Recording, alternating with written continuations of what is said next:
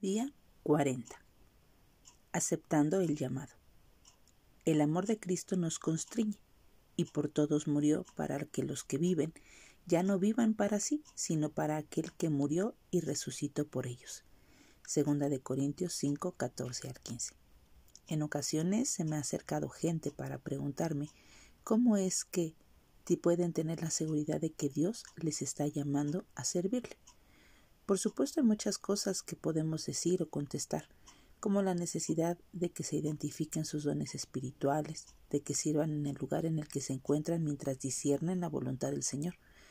No obstante, la evidencia más contundente que supuestamente usted debe servir a Dios en un área determinada es que sienta en lo más profundo de su ser un increíble deseo y compulsión de hacerlo. Usted se siente obligado a entregar su vida al servicio de Jesús y es incapaz de imaginarse haciendo cualquier otra cosa que no sea vivir y servirle a Él.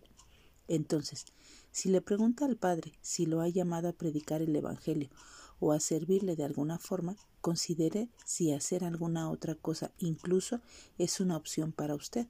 Sin duda, puede tener dones en todas las áreas o en muchas, pero si descubre que su motivación interna está en servirle y dar a conocer a otras personas el nombre del Señor, entonces sí, Dios te está llamando. Así es que hoy pidámosle al Señor con todo nuestro corazón que Él nos muestre qué es lo que desea hacer en nuestra vida.